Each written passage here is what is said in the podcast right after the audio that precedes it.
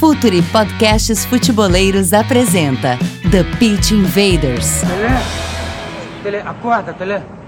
Quem fala aqui é o Zé da galera. É. Tele, eu tô, eu tô te ligando pra fazer um apelo. Bota ponta na seleção, Tele. Bora com isso! Olá,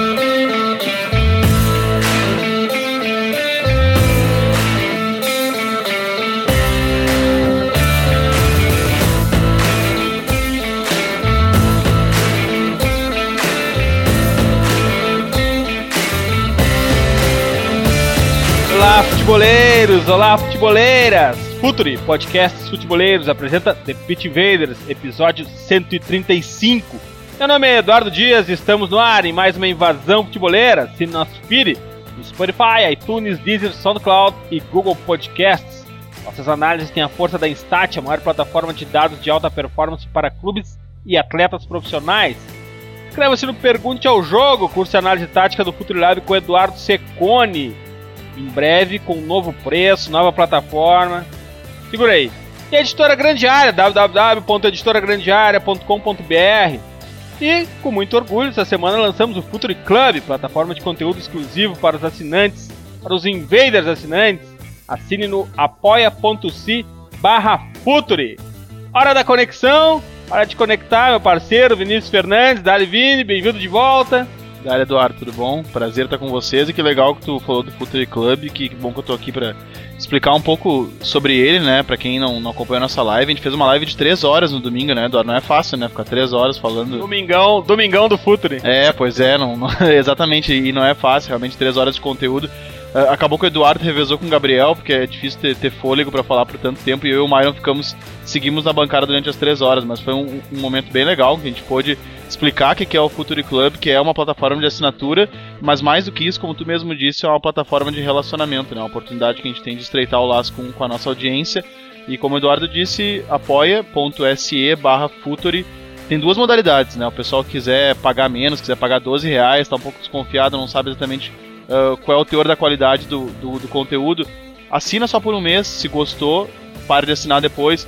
Mas o pessoal que já conhece o nosso trabalho, que está interessado em, em receber prêmios, paga o de 35, conversa mais tempo com a gente num grupo de, de Facebook, participa de uma live só entre a gente. Vale a pena. Hoje mesmo um Invader ganhou uma camisa do Everton oficial, ou seja, o cara foi lá, deu 35 reais e levou uma camisa que certamente custa mais de 200 reais nas lojas.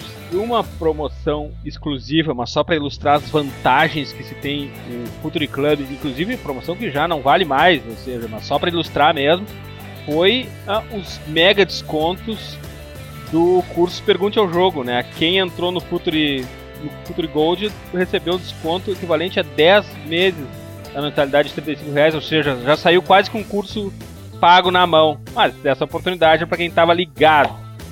Bem, vamos adiante então. Mais um Invader da casa, Caio Alves, Invader e produtor do Data ESPN. Que fazem, Caio? pra você ver, presida. Valeu pelo convite. é, Valeu por participar mais, mais uma vez aí. Acho que é o terceiro já TPI, né? É, e é isso aí, vamos, vamos debater, vamos destrinchar mais, mais essa pauta excelente aí. E muito obrigado mais uma vez. Mais uma honra pra gente, Caio. Bem, eu não posso dizer que esse convidado também não é da casa, né? Nem é mais convidado, já passou pelo TPI, já passou pelo blog, já passou pela live. Jorge Luiz, arroba que eu sou fã no Twitter. Dali Jorge, bem-vindo de volta. Dali Dinho, Dali galera, obrigado pelo convite. É, já participei de tudo isso aí, só tá faltando um churrasco mesmo. É isso aí, vamos providenciar. Com certeza, eu fico muito feliz que eu queria dizer qual que é o número dessa minha participação, mas já perdi as contas e eu espero que, que aumente cada vez mais o número, espero debater com os amigos e vambora. Vambora, agora tem convidado de Alemar, convidado de Portugal, que é uma comunidade que a gente curte muito, a gente se conecta muito com Portugal, isso também é um orgulho para nós do Futre. Que bom que a gente tem aqui de volta o TPI, Tomás da Cunha, fundador do canal 11 Médios no Twitter e comentarista da Eleven Sports, um canal que está fazendo uma inovação em transmissões, pelo que eu tenho ouvido falar lá de Portugal. Bem-vindo, Tomás! Olá a todos, muito obrigado mais uma vez pelo convite. É um orgulho para mim estar aqui como representante português e vamos lá para mais uma grande discussão de futebol, que é isso que, que nos une, seja em Portugal, seja no Brasil ou em qualquer outro lugar. Invaders, vamos pisar na linha lateral.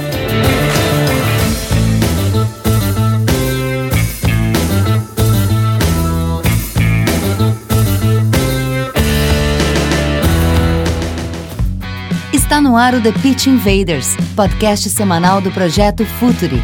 Cultura, análise e informação, com a profundidade que o futeboleiro merece.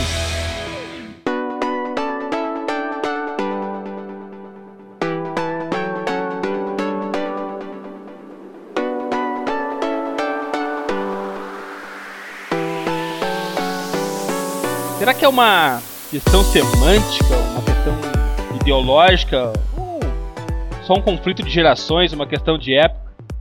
Vini, pont... a gente já discutiu isso, mas eu vou te perguntar aqui no ar. Pontas e extremas são a mesma coisa?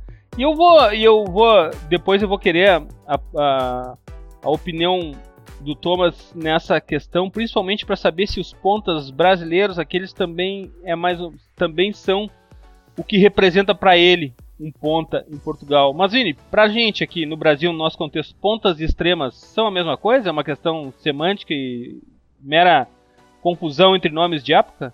Uh, então, uh, a gente já uh, conversou, como tu mesmo disse, a gente conversou sobre isso em off, nós já discordamos sobre isso em off, inclusive é, é, essa discordância acabou gerando o episódio que a gente está começando a gravar agora.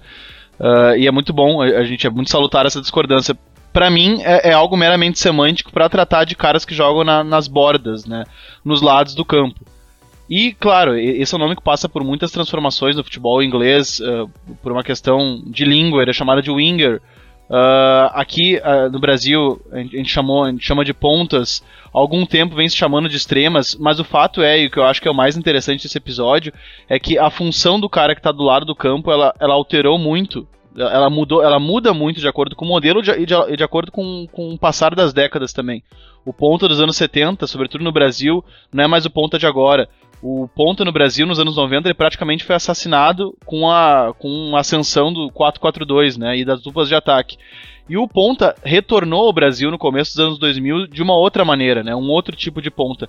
Ponta ou extrema, eu acho que a gente está falando sobre o cara que está do lado do campo.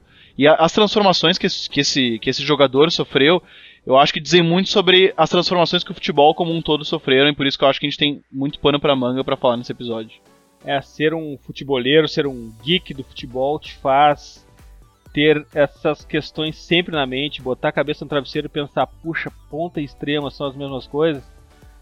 Por um lado, naquela época dos pontos, principalmente anos 70 e 80, o lateral tinha uma função, hoje tem uma função completamente diferente e segue se chamando lateral, né? Goleiros tinham uma função, hoje tem uma função completamente diferente, segue sendo chamados de goleiro. Talvez tenha razão, mas é que a minha dúvida, o que me faz pensar uh, e que pontas extremas não são a mesma coisa, é porque são muito diferentes, né? O do ponta que tem na minha cabeça, que corria 50 metros em direção à linha de fundo para fazer um cruzamento, e o extrema hoje que tem até alguma missão defensiva, enfim, como todos, afinal de contas, tem. Uh, e entram também no, no, no, corredor interno, não são exatamente presos à lateral, no último terço eles correm uh, ah, para dentro da área. Enfim, eu acho bem diferente, mas é uma, é uma bela questão. Tu acha disso, Kai? Tu é bem mais novo, tu não viu os pontas, mas certamente tu estuda muito e conhece os pontas dos anos 70 e 80 no Brasil. Acha que essa posição é a mesma? Pontas e extremas são a mesma coisa? A gente pode chamar um extrema de ponta? É só uma questão semântica? Sim, sim. Tô com, tô com o Vini. É, é, como você, como Vini e você, você falou. É, depende muito do, do, do, local, do país. A gente é, vê um, um, termo sendo usado em Portugal, outro na Espanha, até mesmo na Inglaterra. É um completamente diferente aqui no Brasil. Então eu vejo assim mais como, como na questão local, porque é, lógico, a gente vai entrar também em, em, no aspecto de posição e função, que são coisas é, completamente diferentes. Mas eu vejo é, ponta, extrema, winger, sendo a mesma coisa. É o jogador do lado de campo. É, lógico que especialmente aqui no Brasil. É, a gente tinha um ponta diferente nos anos 70, 80, 90 e hoje é, eles fazem é, funções diferentes, talvez mais completas, mas estou com o Vini na, nesse sentido e, e eu vejo é, como, como a mesma posição ali, sendo ponta, winger ou, ou esses outros termos que a gente está mais acostumado. Jorge, se a gente for mais atrás na história ainda, tem o Garrincha, aquele ponta classicão de um lado, Zagalo do outro lado, que não era tão agressivo assim, voltava mais, marcava mais, ficava um pouco mais atrás. Talvez eu esteja atropelando já o tema porque a gente vai falar sobre isso. mas são duas, são dois jeitos, são duas formas, são duas funções de pontas antigos. Eu uso isso mais para ilustrar. Não acorda de madrugada pensando se pontas extremas são a mesma coisa, Jorge? O que tu acha disso? Então, eu também tô com os amigos, me parece uma questão semântica. Na realidade, mais do que isso, me pareceu uma questão de língua, porque eu leio muito texto em espanhol e lá eles falam extremo, pela língua mesmo, e aqui a gente fala ponta. Então eu sempre tive na minha cabeça que era a mesma coisa. Eu acho que no Brasil teve muito aquela coisa do ponta de lança, né? E por isso que, que ficou tão conhecido o ponta. E aproveitando que falaste aí do, sobre o Garrincha, conversando com muitos amigos na, na timeline há um, há um tempo atrás, eles mesmos falaram que, que, o, que o próprio Garrincha era um, era um ponta aqui. Ele é conhecido por todos por ser aquele jogador de lado que ia na linha de fundo, mas alguns amigos relataram que acompanharam, estudaram mais, que ele tinha também muito jogo interior, caía por dentro, enfim. E eu acho que essa vai ser uma tônica do, aí do nosso, do nosso papo porque a gente vai acabar tocando é, no ponto do, do, futebol brasileiro. E a gente sabe que no futebol brasileiro tem essa tendência bem forte de liberdade, de cair por todos os lados. Então isso vai ser um, um fio condutor bem bom aí para o nosso papo. Tomás, em Portugal existe essa dúvida semântica também, porque uh, eu não sei se em Portugal se chamou ou se chama de ponta também. Aqui no Brasil, na década de 80, quando os pontas faziam parte do 4-3-3, bem abertos, dando amplitude, iam até a linha de fundo e cruzavam. Todos os times possuíam seu ponta direita, seu ponta esquerda. Uh, depois, praticamente sumiram dos campos brasileiros pelos, em troca do segundo atacante no 4-4-2, como o Vini já falou. E surgem, novamente, como extremas. Então, isso faz parte da nossa discussão hoje. Essa semântica, essa dúvida de nomenclatura, ela surge em Portugal também ou eles sempre foram extremas desde os anos 70, 80 ou, ou mais cedo ainda? Aqui não existe muito essa questão, desde logo porque nós não utilizamos a expressão ponta. Não existe essa posição em Portugal, a não ser a de ponta de lança, que é no Brasil um centroavante, é um goleador, digamos assim. É, é assim que nós utilizamos a expressão ponta, ou seja, há essa diferença muito clara em relação à forma como nós, portugueses, utilizamos essa expressão e à forma como vocês, brasileiros, utilizam. Mas depois podemos falar, claro, em diversidade nas características dos extremos. Antigamente tínhamos aqueles extremos eh, mais puros de desequilíbrio junto à linha e atualmente, por exemplo, num 4-4-2, se os médios que jogam nos lados do campo, nós em Portugal não temos o hábito de lhes chamar extremos. Falamos de extremos quando temos, por exemplo, um 4-3-3. Os jogadores dos lados são os extremos. Mas se falarmos de um 4-4-2, por exemplo, os dois médios do lado, por terem uma posição mais centralizada, já lhe chamamos médios interiores. É um pouco por aqui que nós fazemos essa distinção, tendo também um pouco a ver com o sistema tático em que a equipa joga e, sobretudo, com as características dos jogadores que hum, desempenham certas posições no sistema. Por isso, não é essa discussão tão clássica em termos de semântica como existe no Brasil. Bom, Vini, questão semântica superada. Vamos para dentro do campo. Dentro do campo há sim diferença, né? Os extremas ou os pontas que sumiram no Brasil nos anos 80, começo dos anos 90, voltam completamente repaginados nos anos 2000, né? O futebol inteiro, o futebol inteiro mudou, mas a questão até, bom, enfim, há uma diferença muito clara. Conta pra gente, Vini. Sim, o, o, futebol brasileiro ele, ele utilizava muito a figura dos pontas desde a da maneira com que ele foi importado da, da, Inglaterra, que por si só já existiam vários jogadores abertos.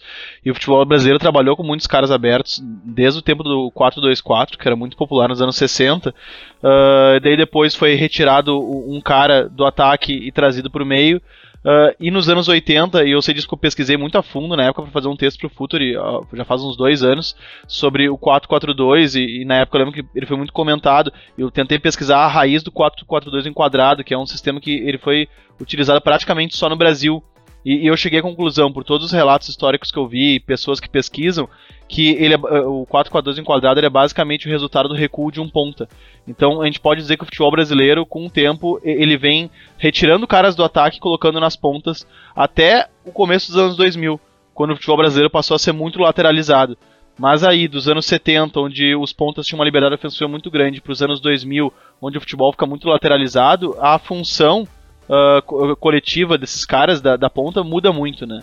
Uh, nos anos 70, por exemplo, um ponta tinha atribui atribuições ofensivas muito maiores do que defensivas. Ele não tinha assim tanta responsabilidade. É só a gente pegar jogos Uh, por exemplo, uh, desafio aí o nosso, nosso ouvinte aí no futebol localizar um jogo de 1960 com, com, com um ponta ficando, ou, ou mesmo recuando na hora que sobe um lateral do mesmo lado dele.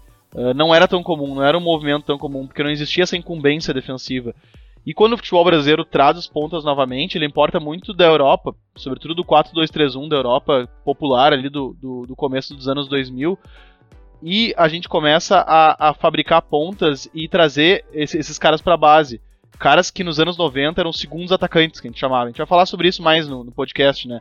Mas eram caras que eram uh, habilidosos e rápidos e leves. Esses caras começam a, a ser trazidos para a ponta.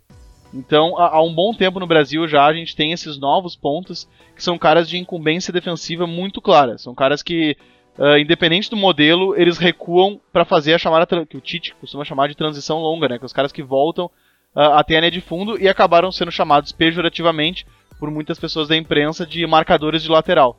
E, e, eu até acho que isso foi uma das razões pelas quais eu resolvi fazer o, o sugerir a gravação do episódio também eu por muito tempo fui um crítico uh, uh, ferrenho desse termo jocoso, essa maneira jocosa de, de, chamar os pontas, né? Auxiliares de lateral.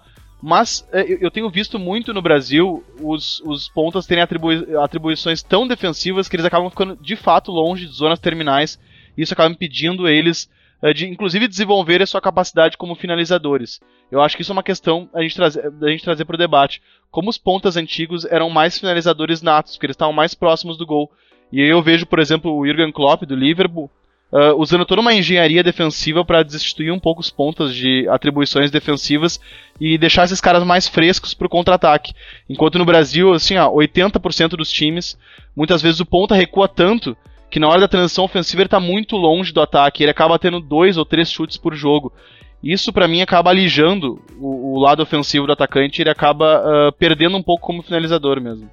Grande pauta é essa, hein, Caio? A, a, o, o, desequilíbrio do, do, do, do, da função defensiva do ponta que tira ele, que afasta ele da zona terminal a, a, função primária dele, né? Da função primária dele, que é de atacar, de agredir, de, de dar amplitude pro, pro time, né, Caio?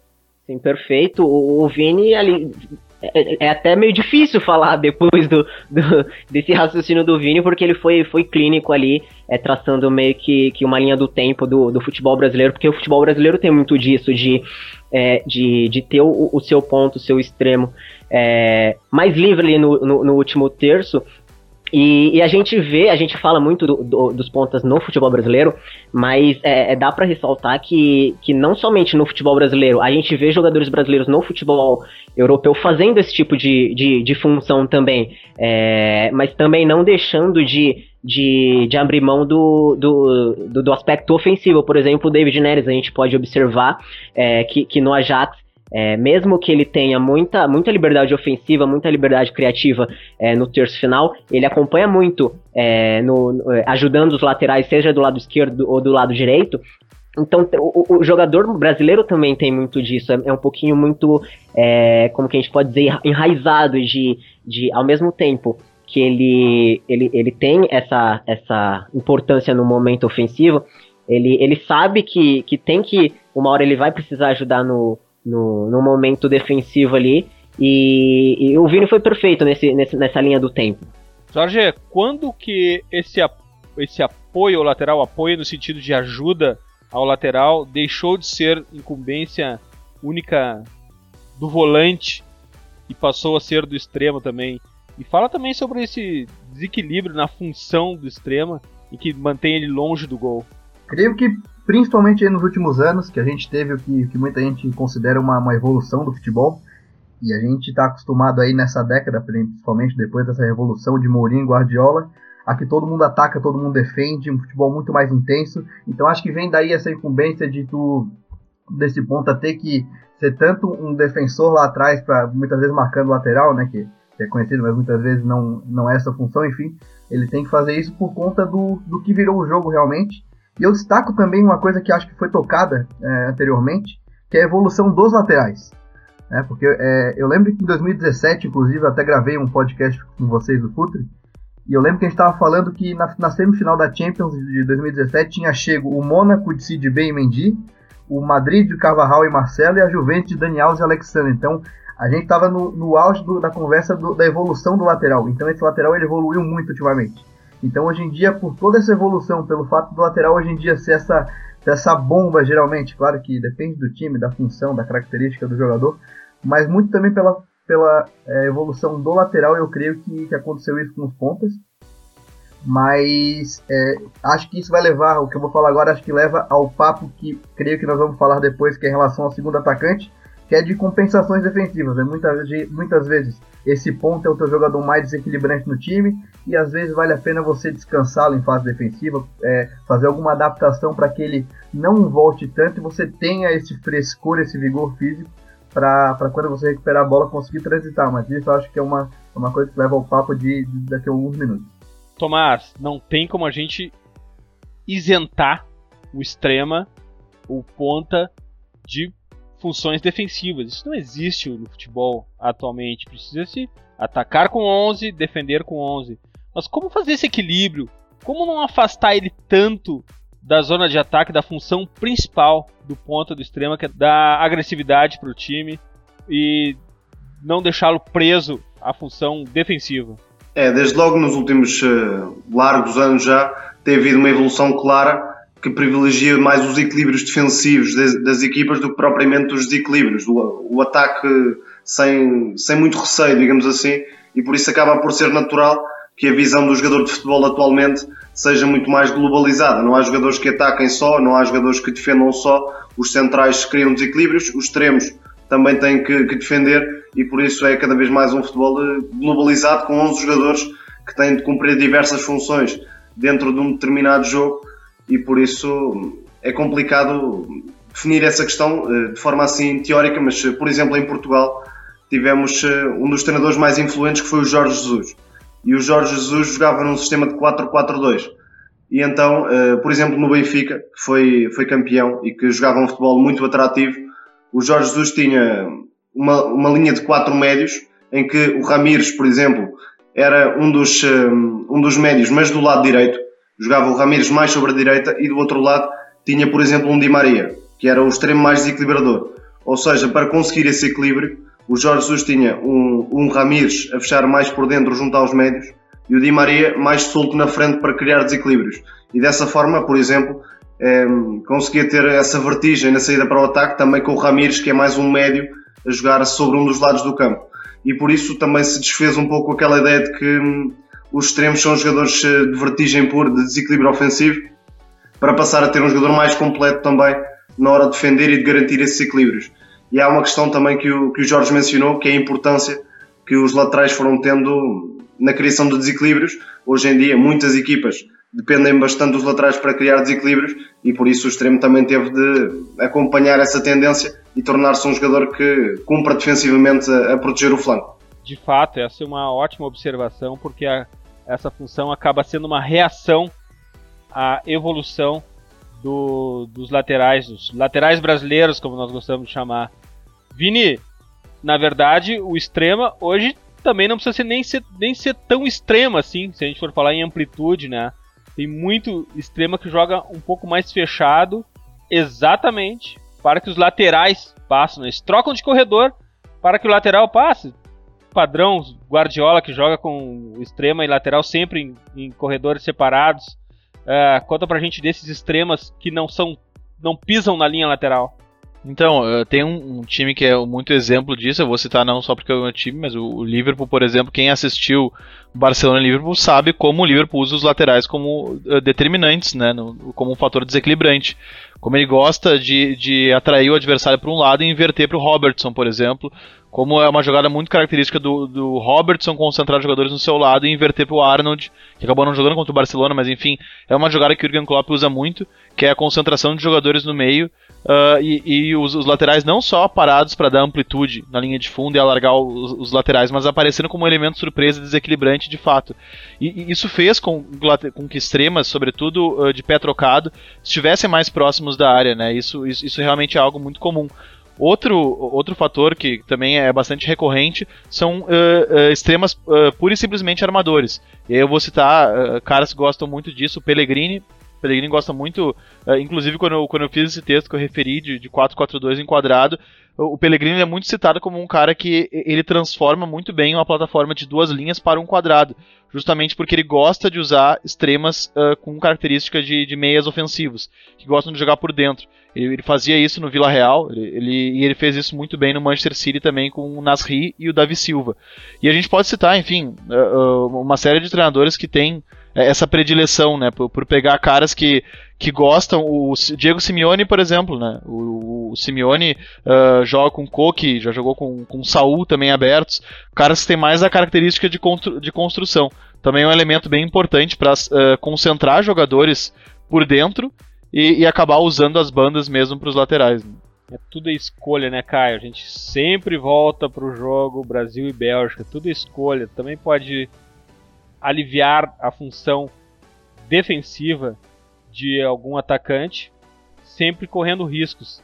Mas essas funções que o Vini mencionou também foram agregadas ao extremo, né, Caio? Construir não era uh, exatamente a palavra que se definia o ponta ou extrema antigamente no Brasil, né? Hoje em dia já se consegue construir, já, hoje já se consegue imaginar uma construção de um lado de campo, né? Perfeito.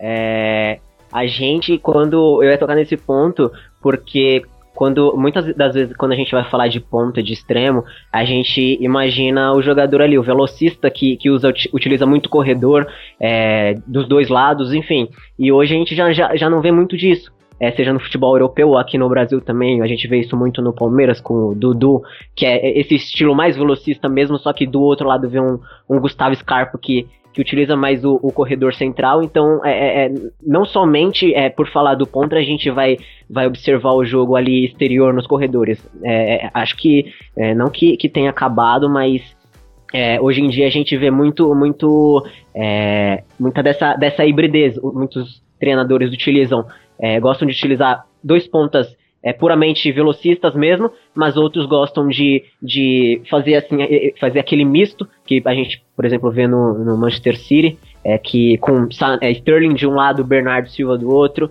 É, enfim, é, a gente hoje em dia a gente não pode pode falar de, de pontas que utilizam somente o, o, o corredor para correr e para chegar no, na, na linha de fundo e cruzar. Hoje o, o, futebol não, não, não pede só isso, pede, pede mais criatividade, pede, pede rodagem de bola para encontrar os espaços e os pontas é, interiores, que a gente chama, é, servem muitas vezes para isso mesmo.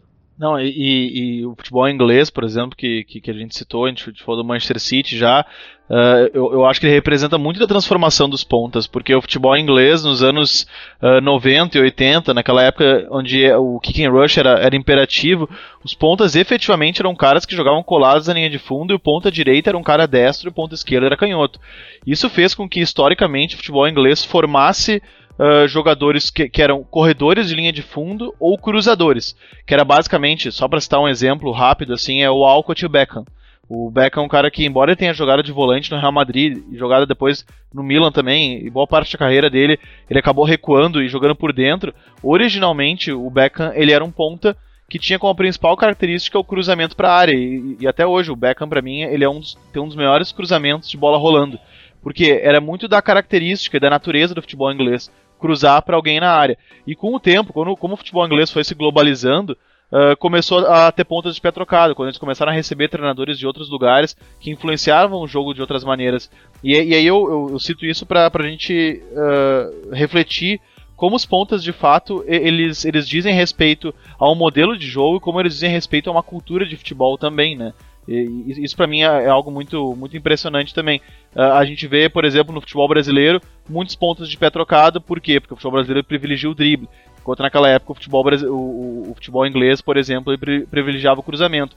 A gente vê pontas, sobretudo na Inglaterra, onde tem um intercâmbio absurdo de treinadores, né? A gente vê equipes jogando com pontas só para dar amplitude uh, como por exemplo o próprio Pep Guardiola utilizou na temporada passada, com o Raheem Sterling na direita sendo destro e o Leroy Sané na esquerda sendo canhoto. Esse ano já ele resolveu mudar. Ele, o, o, várias vezes, embora o Guardiola seja um treinador muito híbrido, né? Os times dele são muito híbridos. Uh, mas muitas vezes jogava o Sterling pela direita. Por quê? Porque ele estava optando por uh, dar essa amplitude com os laterais. Então, uh, acho que os pontas, antes eu costumava sempre dizer que os volantes diziam respeito de como uma equipe joga. A escolha pelos volantes dizia aquilo que o treinador queria com aquele jogo. Hoje eu acho que os pontas também. Acho que os pontas dizem muito respeito a como o treinador quer atacar.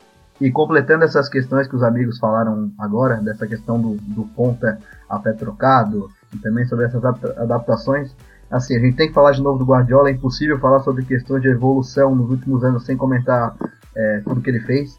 E com essa, com essa mania do jogo posicional de ter amplitude pelos dois lados sempre, com laterais passando também, voltando àquela questão da evolução dos laterais, esses pontas automaticamente, como o Dinho mencionou, eles tinham que partir para dentro. Então daí que surge essa questão do ponto interior, ponto até trocado para ele cair para dentro, jogar e etc. E também é legal comentar que o futebol é muito de adaptação, é muito de, de cada jogador, enfim, é muito plural. Porque a gente pode pegar exemplos diversos que a gente vai ficar falando aqui até amanhã. Por exemplo, o Barcelona na temporada passada, quando atacava, o Jordi Alba passava por um lado muito forte, oferecendo profundidade, o Sérgio Roberto fechava por dentro. O Mônaco, semifinalista é, europeu em 2017, que eu já citei aqui, tinha os seus dois extremos, ou pontas, enfim, como quiserem. O Bernardo Lemar caindo para dentro para abrir o corredor para os dois laterais. Enfim, são várias questões, depende do treinador, do time, da característica do jogador. É legal ressaltar que dentro de toda essa pluralidade e de todas essas questões de estratégia, etc., vão surgindo ações e reações que vão moldando todo o jogo e, consequentemente, nosso papo. Thomas, é, esse insight que o Vini passou é muito legal, porque, de alguma forma, por mais decisivo que um ponta, que um extrema fosse, por mais driblador, por mais próximo da área que ele jogasse, ele é sempre um ponta e não envolvia a configuração do time, não passava por isso. Hoje em dia, uma configuração de um time, o desenho tático de um time, envolve definitivamente a, a, a postura do ponta ou a forma do ponta jogar, né? Isso está diretamente ligado à configuração do time, não só o ataque, mas de toda a mecânica do time, né, Tomás?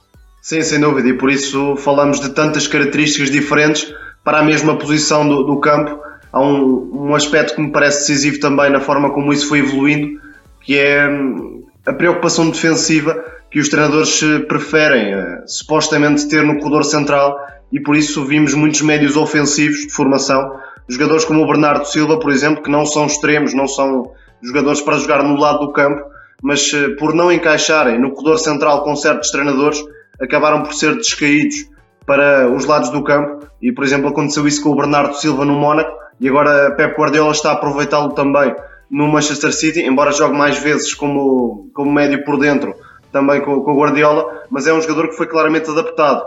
Um, a um dos lados do campo uh, por não ter uh, características defensivas para jogar no corredor central. Essa é a questão que está na origem da mudança do Bernardo Silva para um dos lados do campo. E agora, claro, é um jogador que tem muita qualidade, que é mais um criativo a jogar a partir da direita, que faz toda a diferença naquela equipa do City e depois uh, no futebol inglês também acaba por ser significativo vermos um jogador uh, com aquelas características a jogar e falando um bocadinho dos extremos que vocês estavam a mencionar há pouco, por exemplo o Theo Walcott, podemos comparar um Theo Walcott com o que é o Jadon Sancho do Borussia Dortmund, é um extremo inglês muito mais imaginativo, que aparece em várias zonas, não é aquele jogador para jogar que, pegado à linha e por isso é tão decisivo, é quase um jogador eh, brasileiro, apesar de ser inglês tem aquela ginga, aquele perfume que o torna um jogador diferente e muito mais decisivo para a equipa. Vini, então surgem os segundos atacantes. Vamos tentar um plural. O segundo atacante volta à cena. Eu me lembro quando o Bielsa, um grande beijo pro Bolívar aqui, me lembro quando o Bielsa tentou Crespo e Batistuta em 2002, né? 2002, na Copa do Mundo de 2002. Não deu nada certo de qualquer forma jogar com dois atacantes e esses dois atacantes sendo camisa 9 talvez não seja a melhor configuração. Enfim, reminiscências. O importante é que os dois atacantes estão de volta, Vini. Sim, nós temos raros os casos de dois centroavantes efetivos de área que, que deram, deram liga juntos, né? o, o caso do, do Batistuto do Crespo, que acabou naufragando, Uh, no Bayern de Munique, uh, chegou-se a se tentar, no começo do trabalho do Louis Van Gaal, ele tentou Tony, Luca Toni e Miroslav Klose, né, dois caras de jogo aéreo, bem posicionados. Lembro que a Inter de Milão chegou a tentar no começo dos anos 2000 Vieira e Crespo.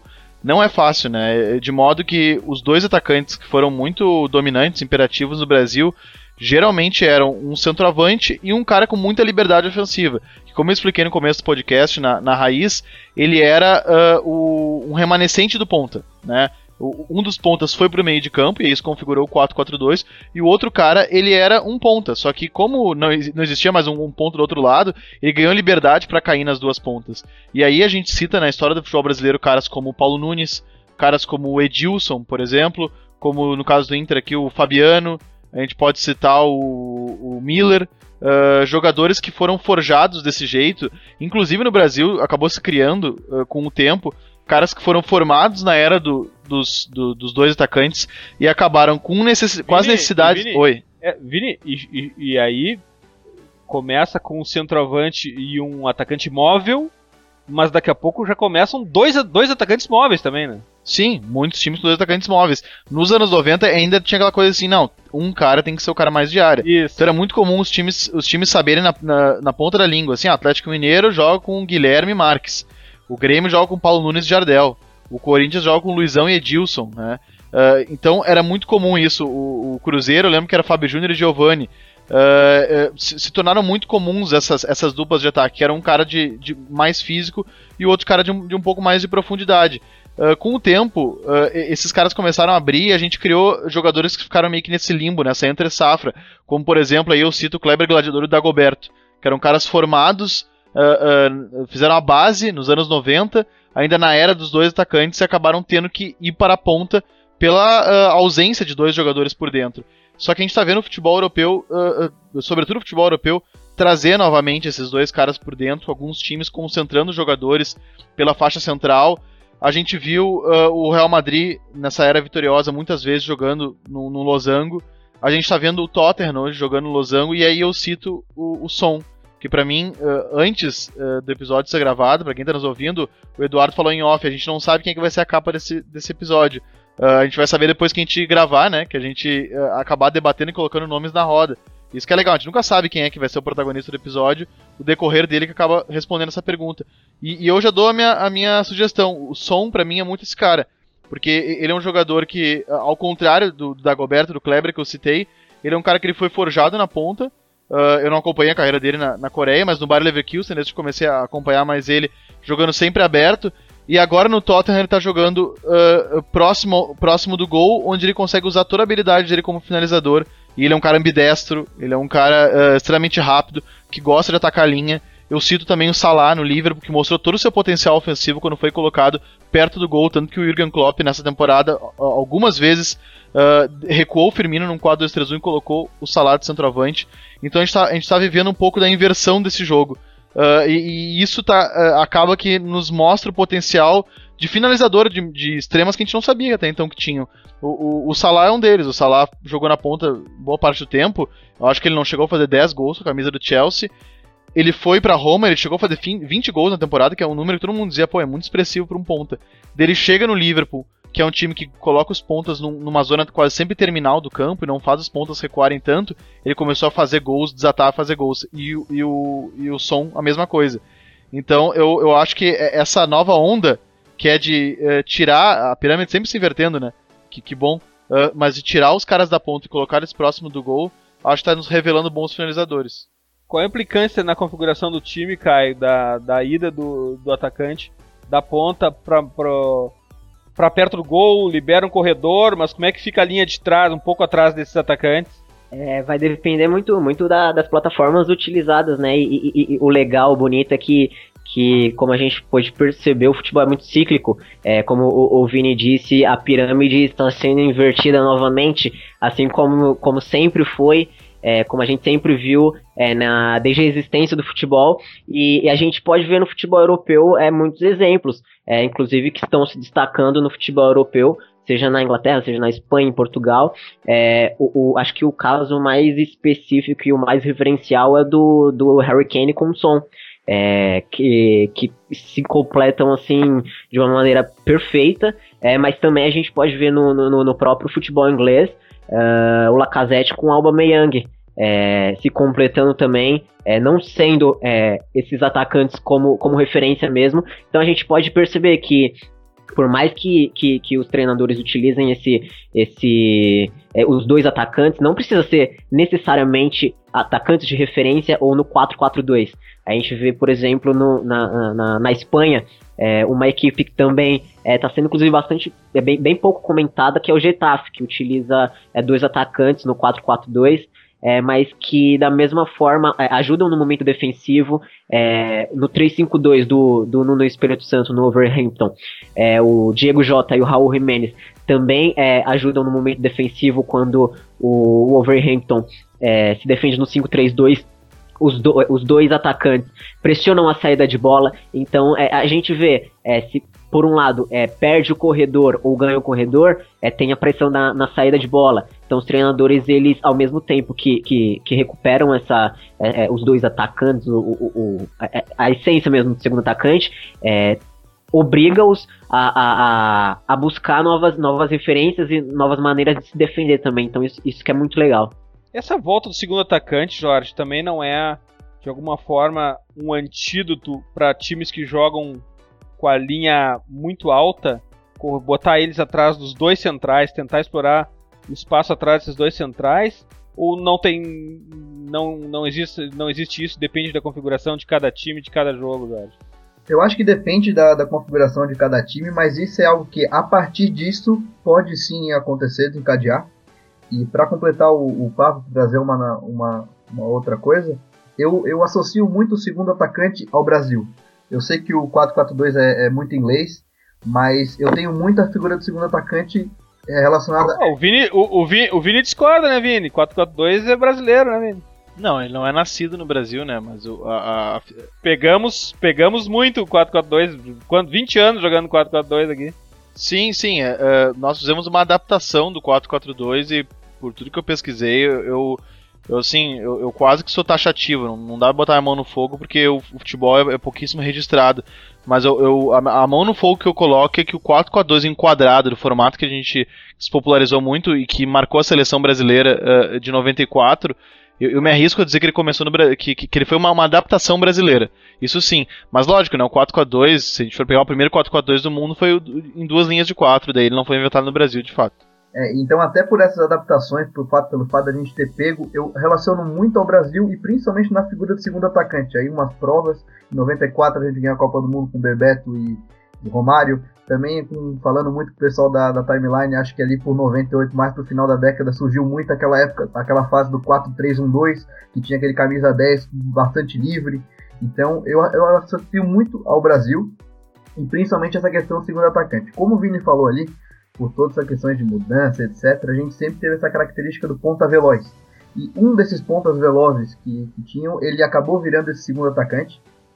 E são N exemplos no, no, no, no, Brasil de segundo atacante. Alguns eu até acho que sofrem por não serem considerados segundos atacantes. E por que, que eu relaciono ao Brasil? Pelo fato da liberdade. A gente sabe que tem muita diferença entre o futebol sul-americano e o futebol europeu, toda aquela questão que gera muita polêmica, entre aspectos posicionais, etc. E acho que no Brasil, por conta de ser um pouquinho mais solto, que valoriza mais a liberdade do jogador, esse ponta veloz ele sempre teve a característica de interpretar o jogo, buscar espaços, buscar zona de finalização, buscar as rupturas que a gente fala, né? Porque na maioria das vezes eles são velozes. Então eu associo muito a figura do jogador brasileiro. Por exemplo, Vinícius Júnior, Rodrigo, indo agora pro Real Madrid, Lucas Moura, que nunca tinha emplacado no PSG jogando ali, principalmente com o Blank, naquela questão bem posicional, jogando aberto, ele nunca tinha emplacado, agora com o Pochettino jogando de segundo atacante mais perto do gol, usando sua velocidade para invadir a área, para marcar gols, ele está evoluindo muito. Então eu acho que muitos dos pontas brasileiros que surgem, eles sofrem muito quando eles pegam essa questão posicional de ter que abrir campo, jogar longe do gol. O jogador brasileiro, esse Vinícius Júnior, esse Rodrigo, puxando um caso mais exemplo agora, o Anthony no São Paulo, eu vejo que ele também está sendo bastante rebelde nessa questão de fugir da ponta para cair por dentro. Então acho que essa questão da liberdade do jogador brasileiro, do que a gente muito fala do jogador brasileiro ser bem rebelde mesmo. A gente aí pode ver o Douglas Costa na Copa do Mundo, por exemplo, contra a Bélgica. Ele pegava a bola e ia para cima, não, não, queria saber o que estava acontecendo, só queria ir para cima para tentar fazer alguma coisa. Então, por todas essas questões, eu valorizo muito a questão do segundo atacante no Brasil, com essa liberdade no Brasil. E se a gente for ver, a maioria dos casos, segundo os atacantes, aí eu volto a falar, depende do time, da característica, da estratégia, enfim, de N fatores, mas a maioria dos exemplos de segundos atacantes que a gente tem no mundo hoje são jogadores absolutamente livres, que o time joga a partir deles, digamos.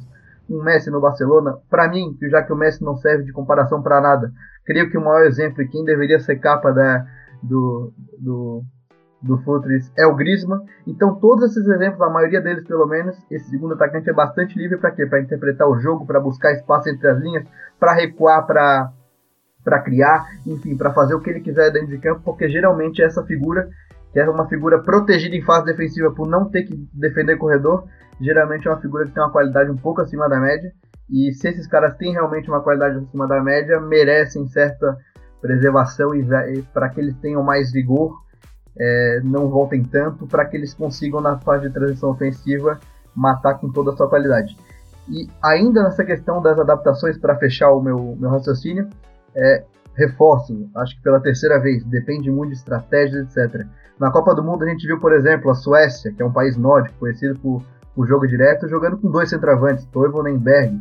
É, o Simeone com, com o Atlético de Madrid é, começou com Diego Costa e Falcão, depois Diego Costa e Villa. Então depende muito das adaptações. A gente pode ter dois centroavantes mais puros, como era da Suécia. É, um mais puro e o outro um pouco mais solto. A gente pode ter dois soltos, como foi o Napoli, principalmente no começo da temporada, quando competiu naquele grupo dificílimo da Champions League com o Liverpool PSG, que ele soltou Mertens e Insigne na frente. Então são várias questões, mas para resumir, eu reforço muito que o segundo atacante para mim é bem brasileiro por conta de liberdade. E liberdade vem de qualidade. Não à toa a maioria dos segundos atacantes do mundo, os mais conhecidos, são os melhores jogadores de seus times. Tomás, e a influência ou funções, como o Jorge agora discorreu lindamente sobre as funções e a proximidade do gol também uh, são bem diferentes entre o extrema e o segundo atacante. Nem sempre o extrema, só por estar perto do gol, pode render da mesma forma ou, ou de uma hora para outra começar a fazer gol. Porque tem, além de funções, tem postura corporal, tem posicionamento no campo, são funções, são posições bem diferentes e com atribuições também bem diferentes, né, Tomás? É, acima de tudo, eu acho que o mais importante é observarmos e analisarmos as características de cada jogador. Tenho um exemplo forte aqui em Portugal, que vocês provavelmente já devem conhecer, que é o João Félix, que é um jogador que hum, inicialmente jogava muito a partir de uma das alas, mas agora está a jogar no meio, como essa espécie de segundo avançado, e é um jogador que desatou a marcar golos, tem uma capacidade brutal na finalização e não é aquele jogador eh, tipicamente goleador. É um jogador muito baixinho que até marca golos de cabeça e depois tem uma sensibilidade incrível para, para marcar golos. É muito frio, apesar de ser ainda muito jovem, e é um jogador que pode, de facto, nessa posição de segundo avançado, marcar o futuro. De resto, acho que é importante nessa dupla de, de avançados, eh, sobretudo o casamento de características. Já mencionaram várias duplas que, que merecem de facto o destaque por exemplo, o Harry Kane e o Son são dois jogadores que casam muito bem, porque enquanto o Kane baixa para dar o apoio, o Son ataca a profundidade. E é esse casamento de características eh, que traz mais valias à equipa, torna a equipa mais difícil de, de, defender. E numa era em que as organizações defensivas estão cada vez mais rígidas, cada vez mais estudo sobre o adversário, quantas mais soluções ofensivas tiver uma equipa, obviamente mais perigosa poderá ser. Ainda assim, acho que esse segundo avançado é muitas vezes confundido com o número 10, mas temos também jogadores que não têm nada de número 10, mas que podem ser excelentes segundos avançados. E há um jogador que está claramente a fazer uma temporada muito esclarecedora nesse sentido, que é o Donny van de Beek, no, no Ajax. É um jogador que de segundo avançado não tem nada, mas joga naquela posição nas costas do, do avançado.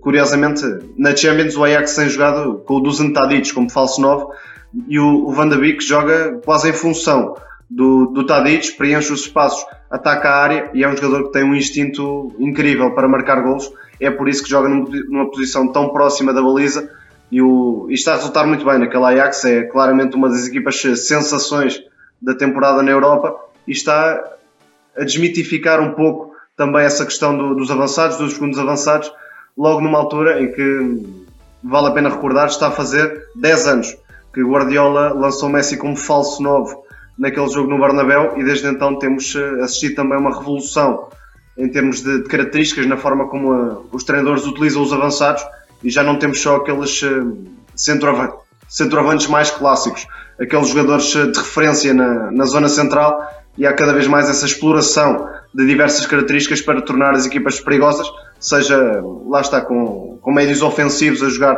sobre as pontas, com, com, com pontas a jogar mais por dentro, com segundos avançados que são os homens mais adiantados da equipa, há uma multiplicidade de funções dentro de cada equipa e de cada treinador da forma como vê o jogo.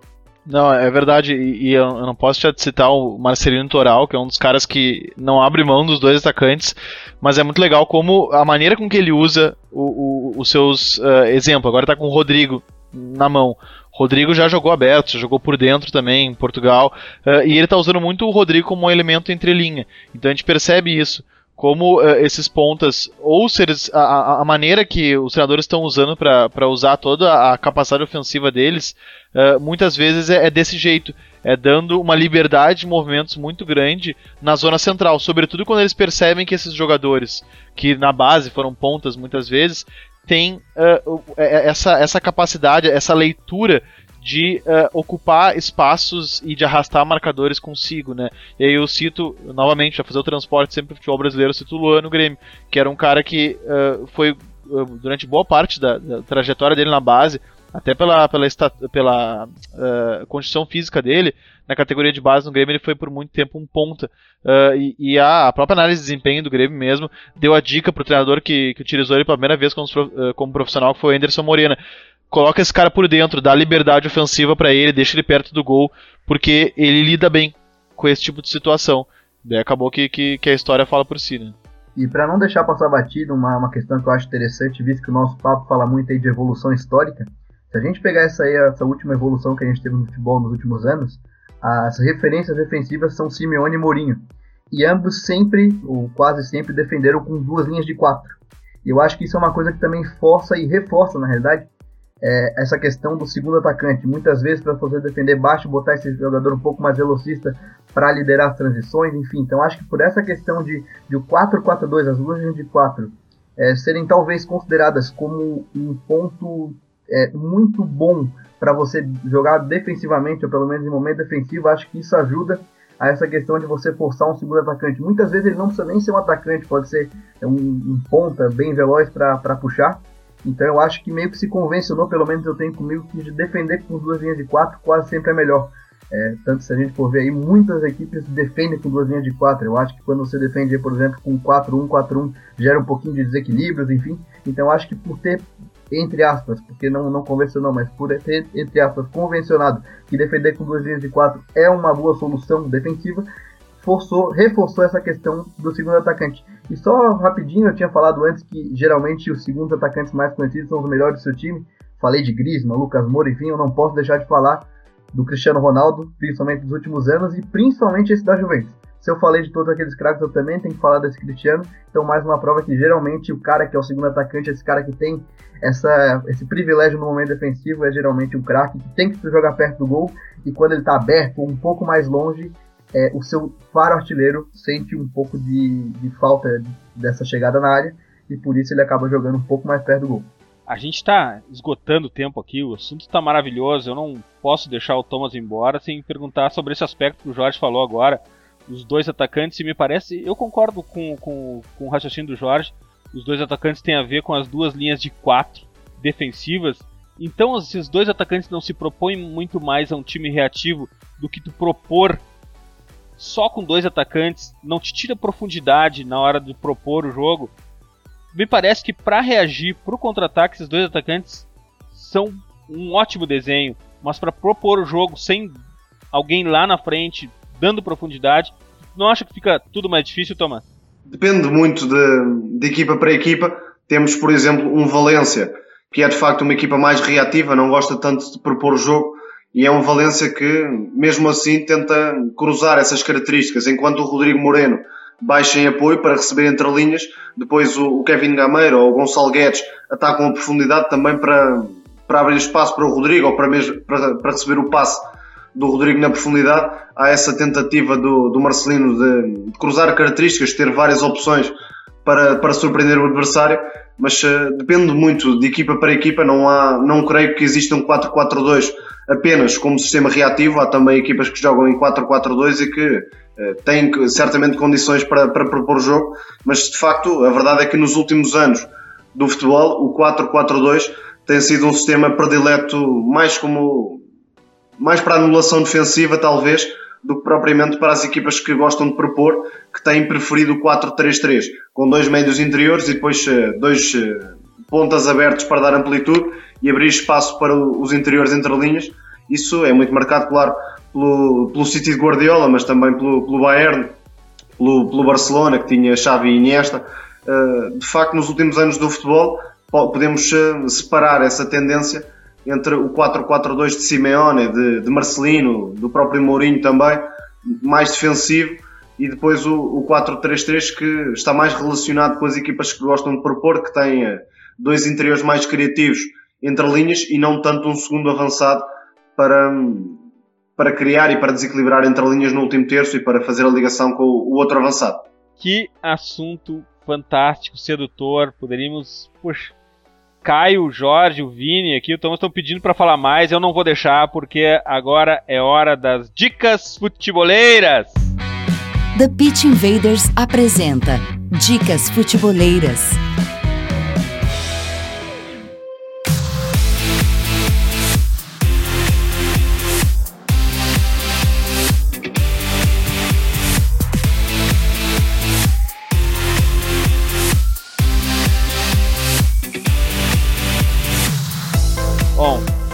Minha dica futebolera dessa semana, os nossos invaders, assinantes do apoia.se barra futuro, já conhecem, já compartilhei a pauta, já compartilhei o tema do TPI com eles e também compartilhei a dica futebolera.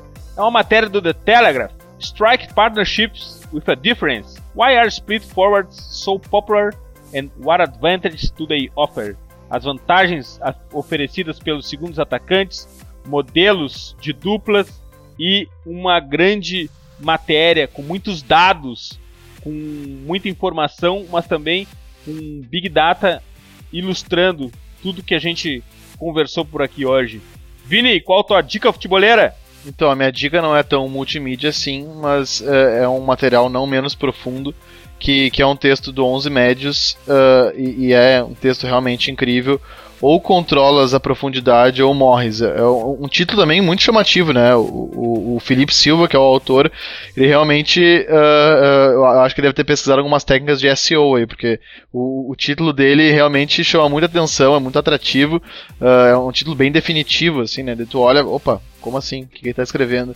Daí tu acaba mergulhando num texto muito legal que fala sobre posicionamento e, e de uma maneira muito profunda mas ao mesmo tempo também muito didático, uma linguagem não excessivamente tecnicista. Assim. Então, uh, aplaudo uh, o Felipe Silva, que eu não conhecia até então, e, e o trabalho do 11 Médios, porque é, é, realmente um desafio desses novos tempos, que é, é, é, falar com acessibilidade, mas sem perder a profundidade. Acho que ele conseguiu fazer isso. Graças, Vini. Eu agradeço, um abraço. Caio, tua dica futeboleira?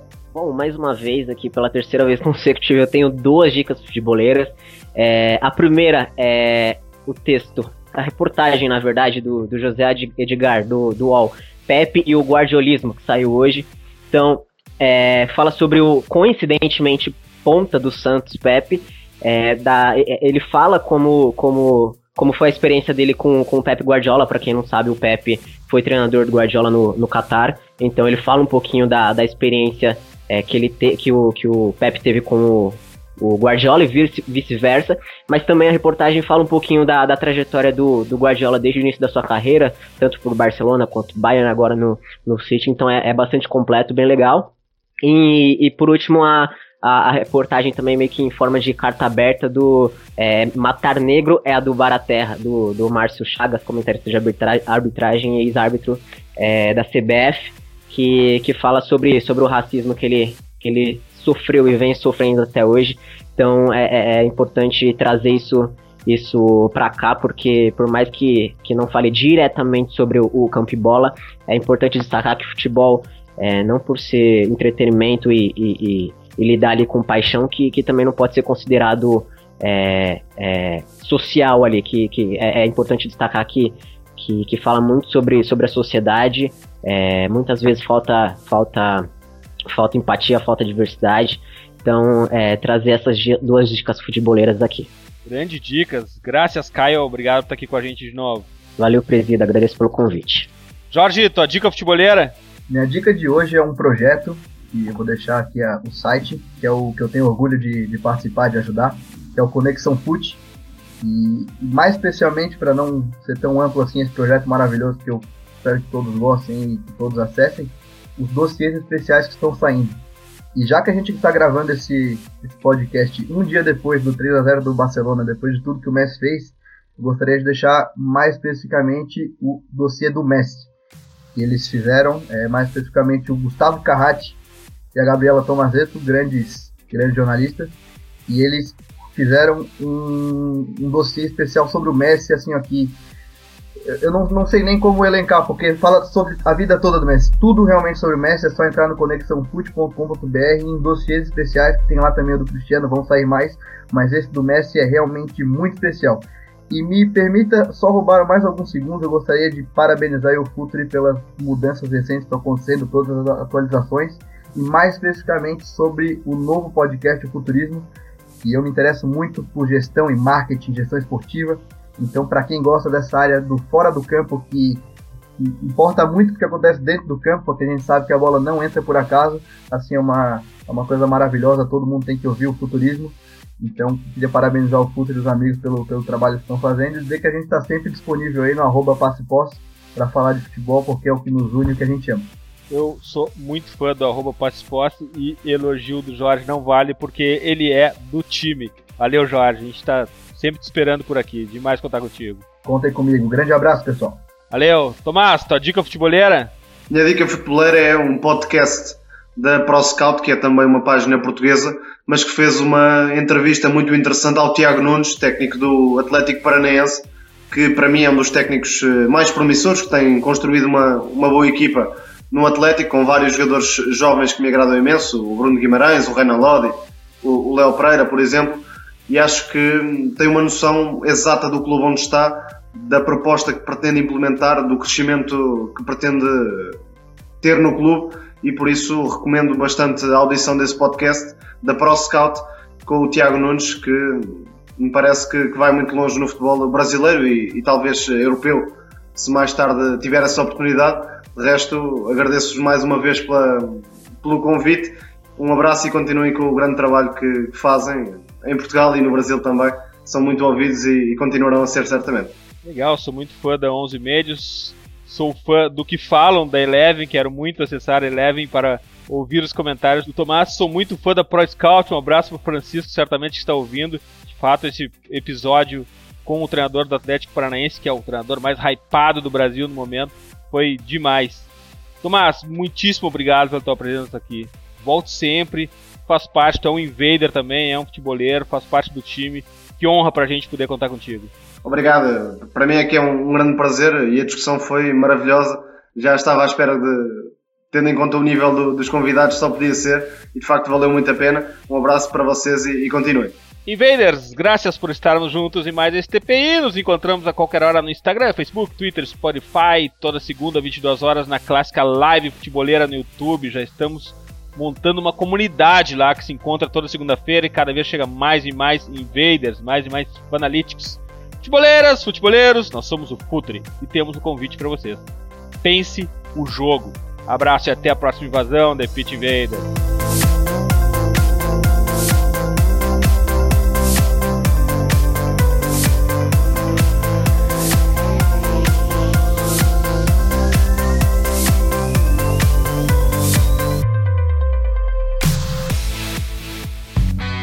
Projeto Futuri apresentou The Pitch Invaders. Acesse www.futuri.com.br. Pense o jogo.